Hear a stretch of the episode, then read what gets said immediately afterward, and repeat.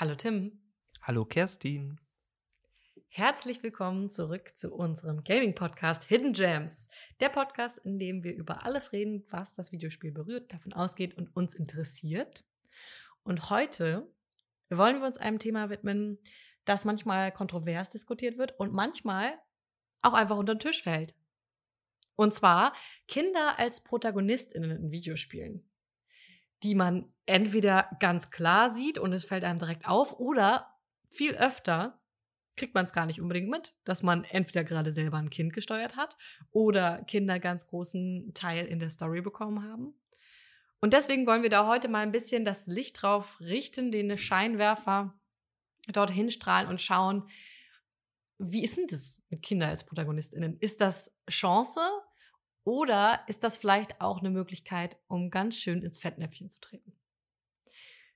Ich habe mich bei der Recherche direkt gefragt, und das ist vielleicht eine Frage, die wir am Ende der Folge nochmal wenigstens ein bisschen eingrenzen können, ob Kinder nicht viel zu oft eigentlich nur eine schön günstige Zutat für Emotionen sind. Für emotionale Reaktionen, für eine emotionale Bindung, für ein gutes Gefühl im Bauch. Hm. Da würde ich heute auf jeden Fall gerne nochmal drauf zurückkommen mit dir, Tim, mhm. und vielleicht jetzt erstmal schauen, was sind so unsere Beobachtungen, was haben wir so, was haben wir so rausgefunden. Ich sagte ja eingangs, manchmal kriegt man das gar nicht so mit, dass Kinder im Fokus stehen. Geht dir das auch so? Ja, also häufiger merkt man das eben gar nicht, dass man Kids spielt. Ähm, manchmal ist es nicht so ein großes Thema. Ähm, zum Beispiel als du das aufgeschrieben hast, ist mir gar nicht so aufgefallen, dass wir in den ganzen Pokémon-Spielen ja eigentlich immer als Kids und Jugendliche oder ja, so irgendwie 13-, 14-Jährige so durch diese Welt tigern, ganz alleine mhm. äh, ausgesandt werden und dann eben da äh, Monster battlen.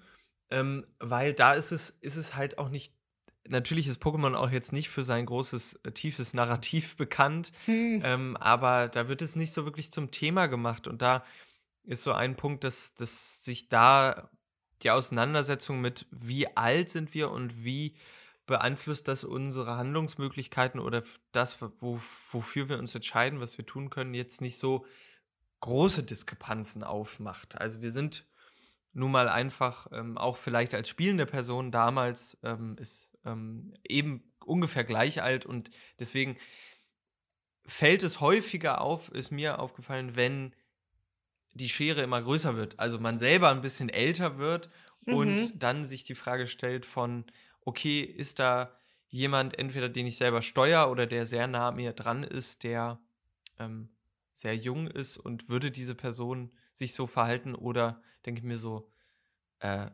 das ist irgendwie ein bisschen zu, zu nah am Erwachsenensein. So. Mhm.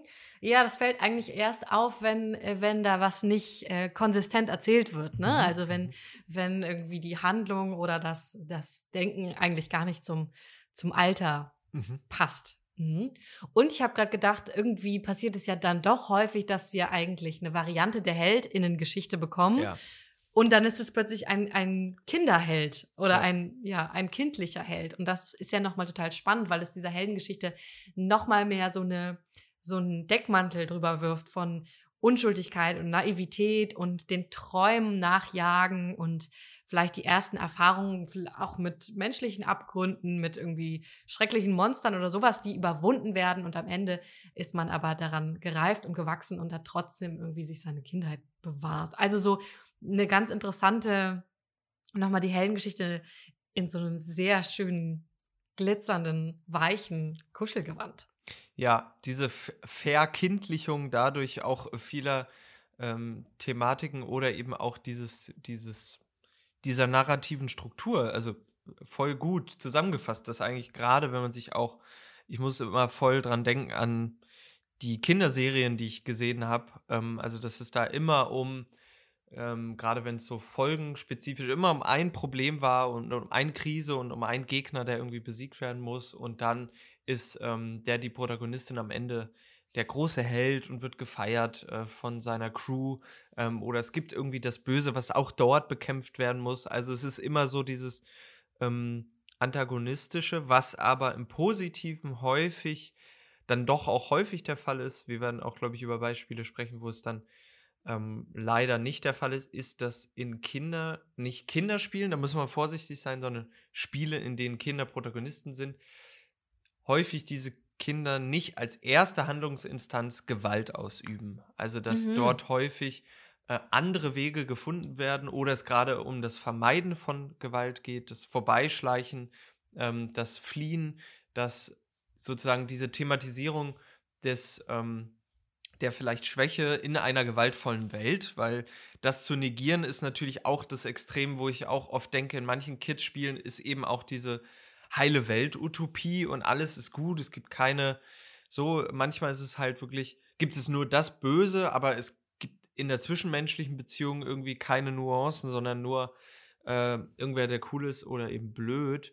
Ähm, aber das ist eben super, dass es häufig wir eben nicht immer und überall, wie es so häufig ist in den großen, gerade Action-Spielen, ähm, Action-Adventures, immer von God of War bis Uncharted, bis Red Dead Redemption, bis GTA, bis Witcher, bis immer gewaltvoll unterwegs sind und gewaltvoll interagieren. Und das ist auch mal eine gute Erholung in diesen in diesen Spielen, oder? Also, wie mm, siehst du ja, das? geht mir auf jeden Fall ganz genauso. Ich bin eine große Freundin davon, äh, auf Gewalt als Mechanik zu verzichten, so, sobald es geht.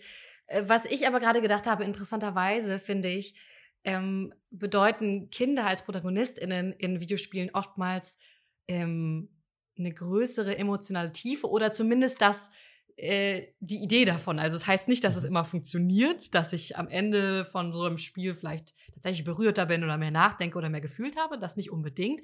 Aber ich finde, es ist häufiger mit so einer großen Bedeutung aufgeladen. Also ähm, es werden ganz oft krasse Themen verhandelt, wie zum Beispiel äh, Brothers of Two, A Tale of Two Brothers, mein Gott. Brothers, A Tale of Two. So? Nein. Wie heißt denn das Spiel? Brothers, A Tale of Two Sons. Brothers, A Tale of Two Sons. Da haben wir ähm, sowieso schon eine tote Mutter immer eine gute Steilvorlage und dann auch noch einen schwerkranken Vater, für den jetzt Medizin besorgt werden muss. Also das, ähm, das Verlassen der sicheren Kindheit hin zu einem Erwachsenwerden, sich mit Problemen auseinandersetzen, Verantwortung übernehmen. Oder wir haben vielleicht sogar einen sehr düsteren Turn wie bei Fran Bow oder von den gleichen Machern Kill, Kill Monday Studios ähm, Little Misfortune. Oder auch bei Dedelic hat es auch gleich zweimal hintereinander gemacht. Edna bricht aus und Harveys neue Augen, wo wir jedes Mal ähm, Mädchen haben, aus deren Sicht das Spiel gezeigt wird oder die Story erzählt wird und die sich sehr krass mit bestimmten Themen auseinandersetzen muss, müssen. Häufig tatsächlich ja mit ähm, mentaler Gesundheit bzw. mentaler Krankheit und in dem Zusammenhang, wie Erwachsene mit ihnen umgehen und wie eigentlich diese, diese Krankheit die erste Belastung ist, aber die, der Umgang, das Nicht-Versorgt-Werden von den Erwachsenen, ähm, die ja eigentlich die, die SchützerInnen sein sollen, das ist eigentlich die größere Belastung. Mhm. Und das wird da oftmals äh, sehr stark verhandelt. Aber ist das jetzt ein, äh, jetzt an diesen Beispielen also ein gutes Beispiel? Also sind das gute Beispiele, die das in ihrem mhm. Rahmen der Möglichkeiten adäquat ist jetzt schwierig, ne? Kann man halt, können wir jetzt vielleicht auch nicht beurteilen, aber von deinem Eindruck, dass, dass das in eine richtige Richtung geht oder? Genau, also ich glaube, erstmal der Punkt, den ich machen wollte, war eben dieses, ähm, dass da so eine große Bedeutung draufsteckt, mhm. dass da direkt so riesige Themen mitverhandelt werden und dass da ja eine sehr bewusste Entscheidung getroffen wurde, ähm, so wie ich das verstehe, das mit Kindern zu erzählen und eben nicht mit Erwachsenen. Ne? Mhm. Und ob das jetzt immer so gelingt, also ich habe vor allem Edna bricht aus und Harveys neue Augen gespielt und geschaut, beides. Mhm. Und es sind Point-and-Click-Adventure, die einen sehr bissigen Humor ähm, mit sich bringen, die sehr zynisch sind und für Erwachsene eindeutig, das merkt man, mhm. das sind absolut keine Spiele für Kinder oder für ja die Altersgruppe, die da inszeniert wird. Und ich finde, es gelingt mehr oder weniger ganz gut, diese Themen anzusprechen, aber eben auf eine ja nicht unbedingt auf eine sensible Weise. Mhm. Das ist dann die Frage, ne? Wie, wie wollen wir das eigentlich erzählen? Mentale Gesundheit oder mentale Krankheit. Meinst du äh, also ich habe die beiden Spiele leider nicht Mhm. gespielt. Ich kann mich nur grob noch erinnern an die, also das war ja auch, ist ja, hat jetzt auch ein paar Jahre auf dem Buckel, diese Spiele. Ähm, Und deswegen also frage ich so nach den Eindrücken von, dass da, dass das Problem ist, dass da vielleicht halt eine Eindeutigkeit oder eine Perspektive des Umgangs erzählt wird und eben dadurch vielleicht nicht in Kontext gesetzt wird. Meinst du, also dass da dann halt mehrere Perspektiven fehlt, weil es wird dann ein Umgang gefunden, wie das zu sein soll? Oder ist das? Also ich würde sagen, die beiden Spiele äh, zumindest wollen gar keine eindeutige Lesart vorgeben oder eine, Mhm. eine Lösung in dem Sinne, sondern es wird, und das äh, finde ich sehr wertvoll und weiß ich zu schätzen, es wird aus der Perspektive von diesen jungen Mädchen erzählt Mhm. und nicht noch zusätzlich aus der Perspektive von Erwachsenen Mhm. drumherum oder so. Und das finde ich äh, total wichtig, weil wem wird am wenigsten zugehört? Den Kindern Mhm. eigentlich, ne? Und vor allem einem Kind, das dem auch noch weniger zugetraut wird, noch mehr abgesprochen wird an Rechten, weil es eben vielleicht nicht den, ähm, den der Norm entspricht von einer mentalen Gesundheit, die Mhm. irgendwie notwendig ist, um ja in dieser Welt zu funktionieren, in dieser Gesellschaft so zu funktionieren, wie es erwartet wird. Und das finde ich sehr gut. Ich finde, habe ich neue Augen macht es zum Beispiel ganz. Nee, mehr habe ich dazu, glaube ich, nicht zu sagen. Mhm. Also ich glaube, ich würde mir einfach einen noch sensibleren Umgang wünschen, ohne dass es pädagogisch wird. Weil man merkt den Spielen sehr an, sie wollen auf keinen Fall pädagogisch sein.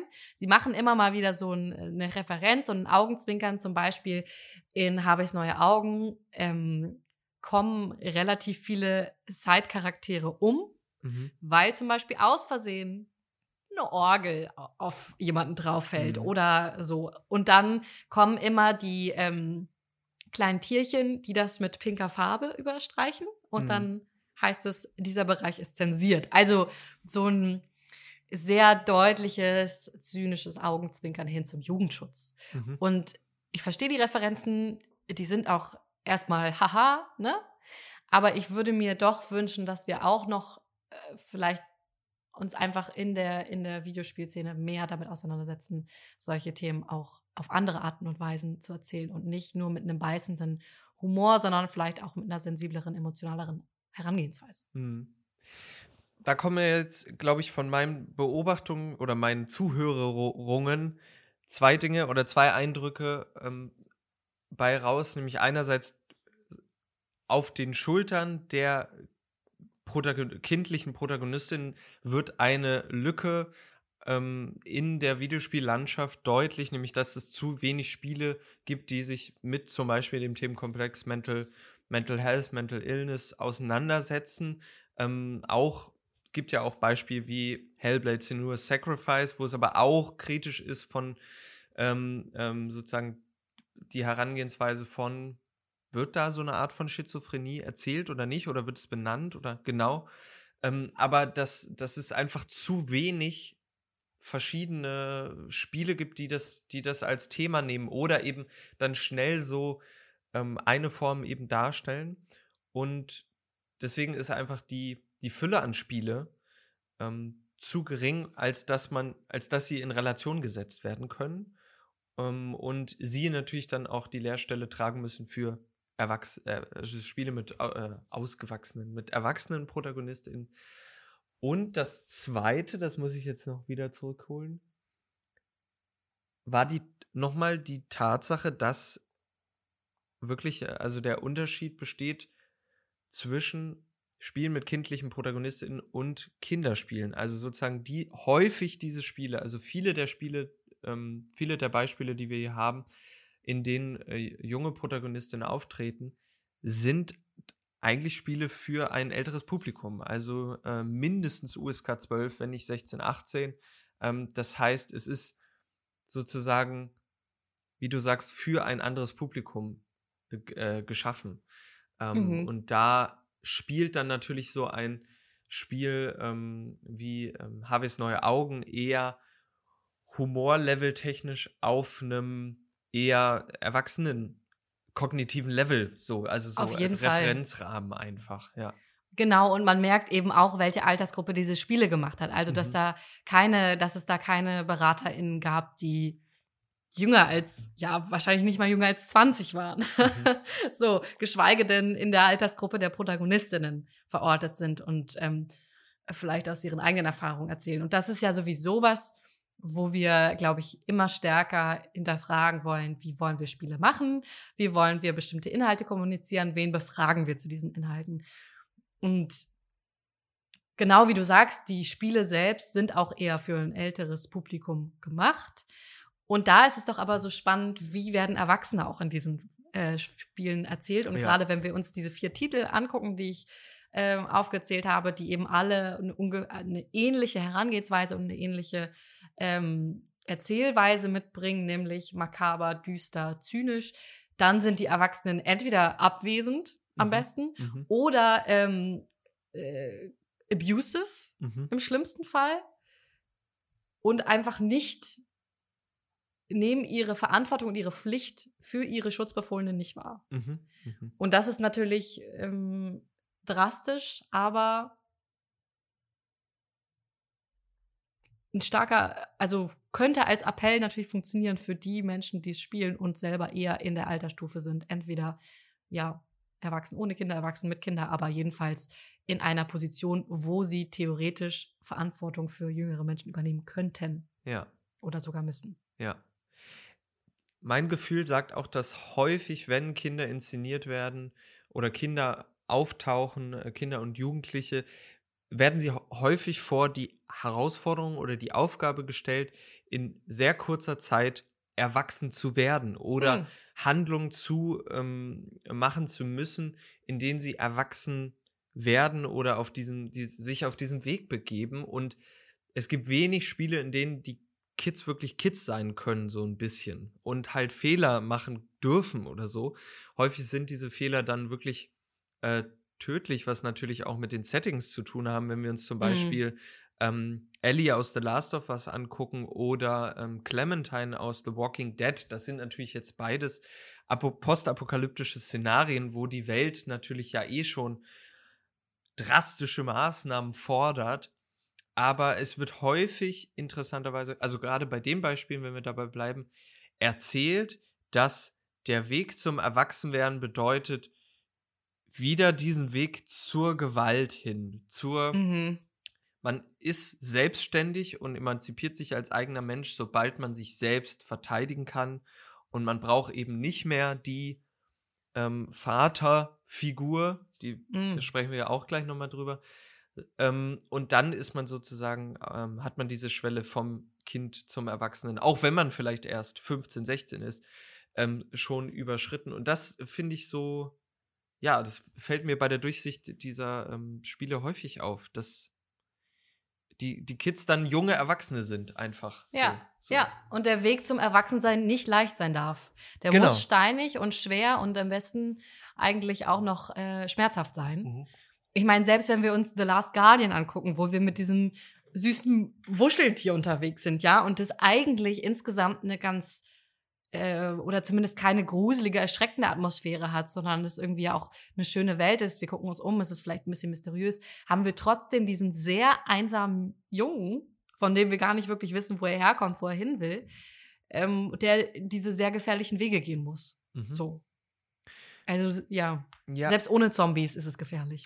Ja, das schon, aber da bei Last Guardian, da würde ich noch ein bisschen, ehrlicherweise, weil ich dieses Spiel sehr schätze, so ein bisschen die schützende Mhm. Hand vorhalten und finde, auch da ist es ja eben genau ähm, auch dieses Zusammenspiel von man ist nicht allein, sondern da ist dieses ähm, große, schützende Fabelwesen, was dann eben auch nicht äh, klassischerweise der der Dad ist, der dann da irgendwie zwischen ähm, springt ähm, und diesen ähm, magischen Steinwesen irgendwie in die Fresse boxt.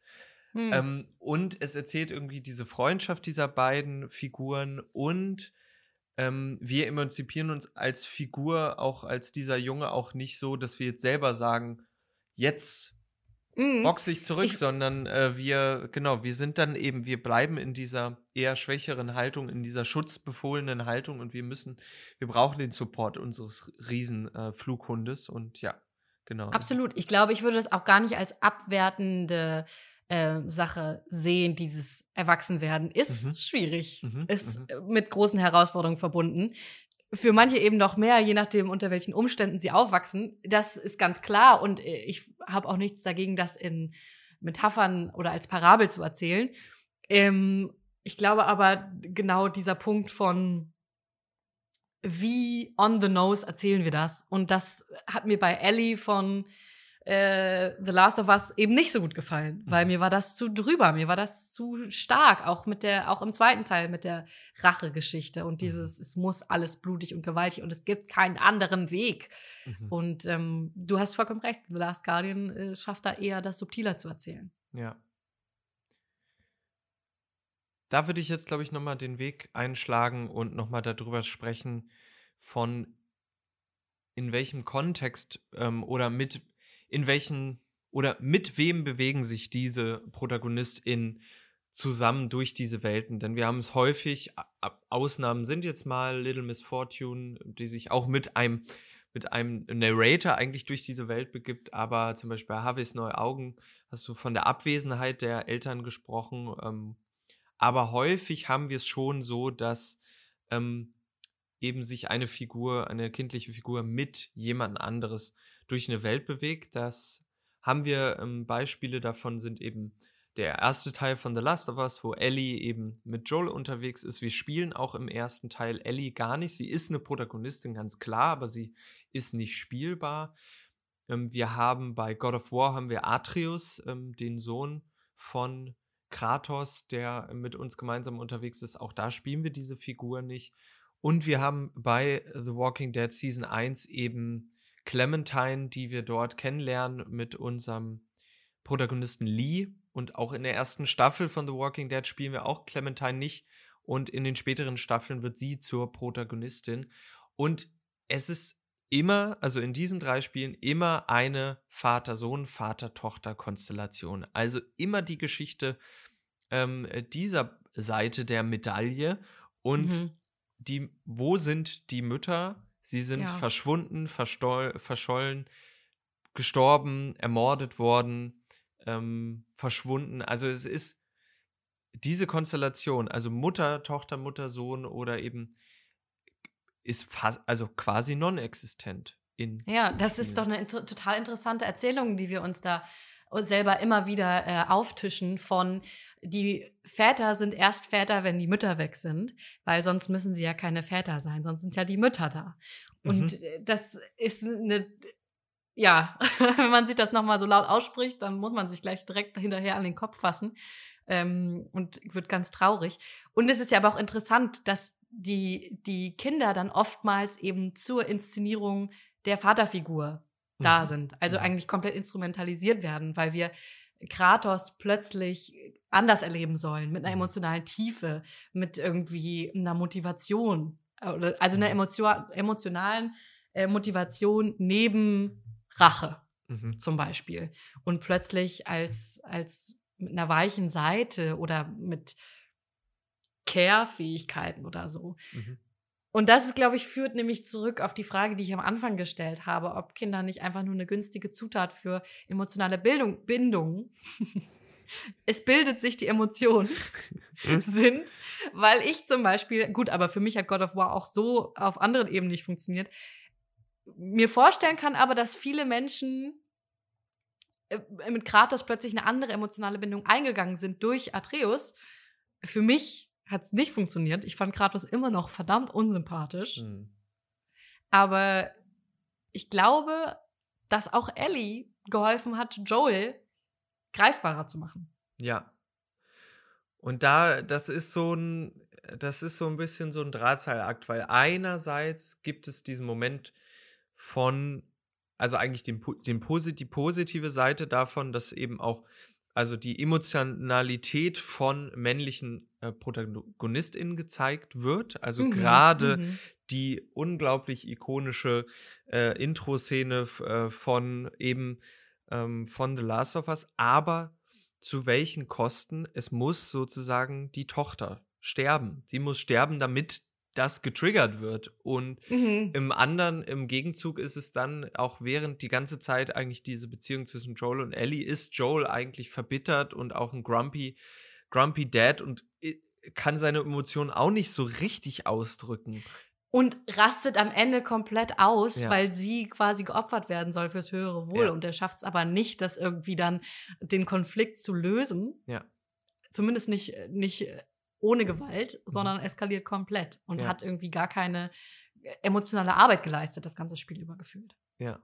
Deswegen also ist diese, ist leider diese, der, der Impuls, der eigentlich gute Impuls, leider damit vergeudet, dass es dann mhm. häufig mündet in so gewaltvollen Implosionen und eben häufig eben dieser, diesem Trop, dieser Trope der ermordeten Frau oder des ermordeten, der ermordeten Tochter oder irgendetwas, mhm. was dann sozusagen wieder die, den, äh, diese, diese männliche schutzbefohlenen äh, Alarmglocken auslöst und man da auf einmal eben loszieht. Ähm, und das mhm. ist ganz, ganz schade, weil es eben doch eine Reproduktion dieser Geschlechterrolle dann irgendwie ist. Leider. Absolut. Und äh, wenn wir noch mal ganz kurz bei Ellie bleiben, dann kommt sie ja, sie bekommt ja gar keine eigene Agenda. Sie mhm. ist im ersten Teil für Joel da, um diese Reise zu motivieren und irgendwie ihn da anzutreiben, über bestimmte Dinge nachzudenken, meinetwegen auch bestimmte Dinge zu reflektieren oder aufzuarbeiten. Und auch im zweiten Teil kommt sie da nicht raus, weil sie dann durch ihn nur motiviert ist, aber ja. quasi alles so für ihn, also gar keine eigene Agenda, gar nicht die Möglichkeit bekommt zu schauen, nee, was ist denn jetzt mein Weg im Leben und mein Ziel und, und wie möchte ich damit umgehen, sondern einfach wieder in diese Schiene gedrückt wird von den Storywritern. Voll. Und es ist Schade. leider, es ist, ja, es ist eigentlich angelegt, gerade mit äh, Dina irgendwie, sie hätte ein anderes Leben jetzt wählen können und so, und dann mm. haut sie aber doch ab ähm, äh, um diesen Rachefeldzug und dann kommt sie wieder und dann ist Dina halt weg und dann denkt sie, oh, scheiße, jetzt muss ich ja los und sie suchen und so. Aber ähm, ja, irgendwie ist sie da wirklich marionettenhaft dann einfach gefangen ähm, mhm. ähm, von dieser Vergangenheit. Das heißt, an diesen Beispielen kann man schon, glaube ich, deiner These, Eingangsthese, schon zustimmen, dass da einfach so eine enorme Überemotionalisierung einfach am Start ist mhm. und eben diese die Entwicklung der Kinder einfach enorm beeinflusst ist von den Entscheidungen der Erwachsenen und häufig der männlichen Protagonisten. Also da ko kommen auch viele, viele ähm, kritische Punkte zusammen, eben die Häufung der männlichen Protagonistin, die, Häufe, die Häufung von Vaterfiguren in Spielen, die ähm, Reproduktion der toten Frau-Trope. Ähm, also ja, Kinder sind ein bisschen wie Milchpulver, ne? Günstig und gibt Geschmack. Gut, einen kleinen Slow Clap für mich, den gehe ich mir nachher selber. Und dann haben wir natürlich auch noch ein Genre, das wir jetzt noch nicht ganz äh, berührt haben, wo es aber, habe ich das Gefühl, auch wirklich, können wir ganz kurz machen, nur als Instrument dient, die Kinderrolle. Und das sind Horror-Games, mhm. die natürlich da können wir uns jetzt grundsätzlich drüber streiten, ob die Kinder dann als ProtagonistInnen zählen, mal mehr, mal weniger, aber eigentlich auch nur dafür da sind, um uns das Ganze noch gruseliger, noch fieser zu machen, weil Gewalt an Kindern einfach immer noch mehr Reaktion auslöst. Mhm. Und wir mhm. haben zum Beispiel die vier Teile, jetzt auch schon einige Jahre auf dem Buckel, wo wir immer Alma, Alma haben, hm. die, mhm. an denen, an der das Ganze erzählt wird, wie schrecklich die WissenschaftlerInnen, über welche Grenzen die gehen und was sie alles für Kosten in Kauf nehmen würden. Und das ist natürlich nochmal vielleicht abschließend zu dieser These ein sehr gutes Beispiel dafür, dass Kinder, die Agenda von Kindern oftmals nicht die Priorität ist, die ja. zu erzählen. Oder sie haben eigentlich wie du Gar vorhin keine. gesagt sie haben keine, sie sind, sie sind nur ein Baustein, um andere Motivationen auszulösen. So. Ja. Ein ja. ähnliches Beispiel ist, obwohl sie nicht wirklich Protagonistin sind, ist eigentlich, sind die Little Sisters in Bioshock so ein mm, bisschen. Absolut. Also absolut. die dann auch eben äh, als Instrument von, eigentlich ja als die Entscheidungs, äh, das Pendel für Gut und Böse. Also bin ich mhm. gut und mhm. böse? Nutze ich dieses Kind, um äh, selber äh, meine Fähigkeiten zu upgraden oder rette ich, bin ich der Retter wieder äh, dieser, dieser hilflosen jungen Mädchen? Ähm, oh da, ja, Hilflosigkeit. Nochmal ja. ein großes Wort. Gut, dass ja. du es nochmal so, ja. so deutlich sagst. Ja. Es ist aber, es ist aber auch äh, ein schwieriges Feld. Also es ist, es ist challenging, weil es sind viele Balanceakte. Weil natürlich einerseits realistisch, du bist einfach ein junger Mensch, du weißt noch nicht, wie die Welt funktioniert und wie auch Gesellschaft tickt. Ähm, du bist in einer Welt voller Gefahren äh, in gewisser Weise. Das kann ein ähm, fallender Ast sein, das kann ein Auto sein, das kann irgendeine Person, eine zwielichtige Person sein. Ähm, also einerseits bist du noch nicht fertig in dieser Welt eigenständig zu sein, aber trotzdem ist es halt doof, wenn das Pendel zu weit in die Richtung von du bist halt nur eine Marionette und äh, eben Emotionsknopfdruckmaterial. Äh, so. Mm, ja. Ich glaube aber, die Indie-Szene macht das schon besser. Und es gibt einige gute Titel, die Kinder als Kinder erzählen und nicht in einer Abhängigkeit zu irgendwelchen Erwachsenen und deren Sorgen und Ängste thematisieren und trotzdem auch eine Freude versprühen. Zum Beispiel Nights and Bikes. Mhm. Die Melzer und Nessa, die auf der, auf der Insel unterwegs sind und diese äh, Schatzjagd irgendwie vor sich haben und da einerseits natürlich Ängste, weil irgendwie die finanzielle Situation der Familie nicht so, nicht so gut aussieht und Kinder kriegen das mit, das ist klar so. Und wie gehen sie aber damit um? Und das wird da zum Beispiel so schön erzählt. Und ich glaube, genau Sowas will ich sehen. Kinder ernst nehmen in ihren Sorgen, Ängsten, Freuden, Wünschen, Hoffnung. Ja, äh, und sie eben auch selber sprechen lassen und nicht, dass über sie gesprochen wird oder sie eben bevormundet werden, sondern sie selber sprechen, selber Gedanken äußern können, weil das können sie schon sehr, sehr früh. Das merke ich an meinem dreieinhalbjährigen Neffen, dass der sehr mhm. genau weiß, was er will und nicht und manches darf er und manches nicht. Aber ähm, zuhören und sprechen lassen. Ich muss auch jetzt noch mal kurz sagen, also ich muss hm. mal, ich will in dieser Folge noch kurz meinen Frieden machen mit Life is Strange. Ähm, ein Spiel, was von verschiedenen Lagern gehasst und geliebt wird und ich, ich mag es schon eigentlich ganz gerne. Ähm, Gerade die, also die, den ersten Teil mit Max und Chloe. Ich finde schon, dass das eine gute ähm, Coming-of-Age-Jugendstory ist, die da erzählt wird von der Schwierigkeit, Emotionen auszudrücken ähm, und sie zu äußern ähm, und von verschiedenen Struggles, die man hat. Natürlich, es ist eine sehr, sehr, ähm, eine sehr weiße amerikanische Story. Das kann man nicht leugnen.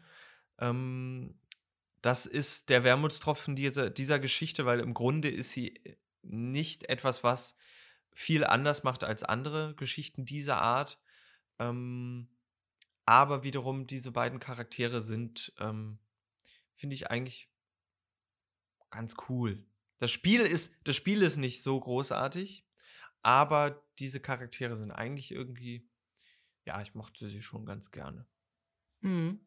Ich finde, das schreit auch nochmal nach einer Fortsetzung und einer Folge, wo wir wirklich nochmal auf Jugendliche und auf Teenager ja. schauen und das große Genre Coming of Age im Videospiel nochmal näher betrachten. Und ähm, über Life is Strange werde ich mich deswegen in dieser Folge nicht mehr aufregen. das können wir gerne nochmal vertagen. Also, Kerstin, wir haben uns so durch diese verschiedenen Arten und Weisen der Inszenierung äh, der kindlichen Protagonistin geschlängelt. Es gibt noch viele, viele Peripherien, die man da ähm, mitnehmen könnte, Exkurse, die man machen könnte. Also wir haben über die Abwesenheit von Erwachsenen gesprochen.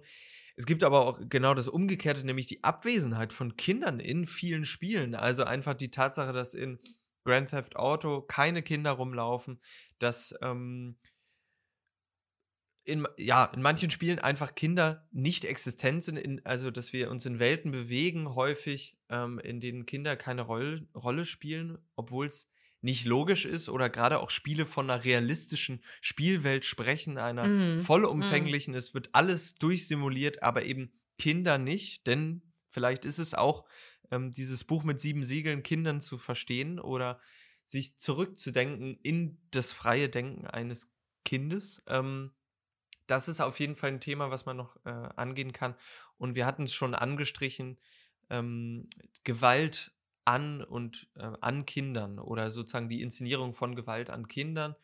Das ist ein gerade in den Communities heiß diskutiertes Thema, manchmal auch wirklich ah, manchmal auch, wenn man die in die Diskussion schaut, auch wirklich schwieriges Thema. Beispiel hm. ist jetzt nur die ähm, Inszenierung von der Gewalt an Kindern in Skyrim, wo sozusagen vom Spiel her die Gewalt an Kindern äh, nicht mitprogrammiert wurde oder sozusagen verhindert wird und es dann eine Modding-Community gab, die ein Mod entwickelt hat, dass wir Gewalt an Kindern auch ausüben konnten, wo ein Riesendiskurs darüber ähm, über virtuelle Gewalt an Kindern entbrannt ist. Das ist auf jeden Fall ein Thema, worüber man sprechen kann.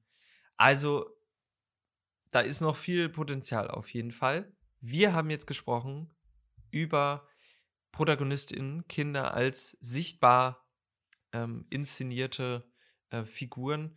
Und da gibt es Chancen und Fettnäpfchen, Kerstin. Wollen wir noch mal kurz zusammen glauben? Hm. Klar, gerne. Also ich glaube, als Chance haben wir direkt als erstes schon mal erkannt, dass ähm, wir die Möglichkeit und das Potenzial für ganz viele andere Lösungswege mhm. bekommen. Mhm. Andere Lösungswege außer der Gewalt. Und das macht mich immer sehr glücklich, wenn es äh, wenn es um kreative Lösungswege geht und um anders denken und um ähm, andere Räume irgendwie bespielen, auch damit. Ne? Mhm. Dann, klar, da können wir vielleicht in einer anderen Folge nochmal mehr reinsteigen. Wir haben jetzt festgestellt, das ist vielleicht aber dann wiederum Fettnäpfchen, wir können auch hin und her springen. Ähm, viele Heldengeschichten, viele mhm. romantisierte Geschichten und aber, aber auch die Chance für Coming-of-Age-Geschichten. Und mhm. zwar schon sehr jung angefangen. Also wenn wir wirklich sagen, wir gucken uns die äh, jüngsten Protagonistinnen an, die wir wirklich noch als Kinder kategorisieren können, dann gibt es da auch ganz tolle Geschichten, ähm, sich damit auseinanderzusetzen, wie die vielleicht schon auf ihrem Weg zum erwachseneren Leben sind. Mhm. Mhm. Manchmal haben wir aber auch das Fettnäpfchen, dass sozusagen wir gar nicht merken, dass wir Kinder spielen, also da zu wenig Unterschied gemacht wird zwischen den Erwachsenen oder die Kinder, Kinder eigentlich Dinge tun, die sie, die nicht ähm, äquivalent zu ihrem Alter sind. Also ein Beispiel ist Among the Sleep, ein Spiel, wo wir einen Zweijährigen spielen ähm, wo ich mir und der dann sozusagen auf Bäume klettert, Rätsel löst und so weiter, mhm. wo ich mir denke, Klar. ah, die Idee ist cool, aber nee. Ähm, also sozusagen diese, diese Diskrepanz einfach äh, nicht groß genug ist.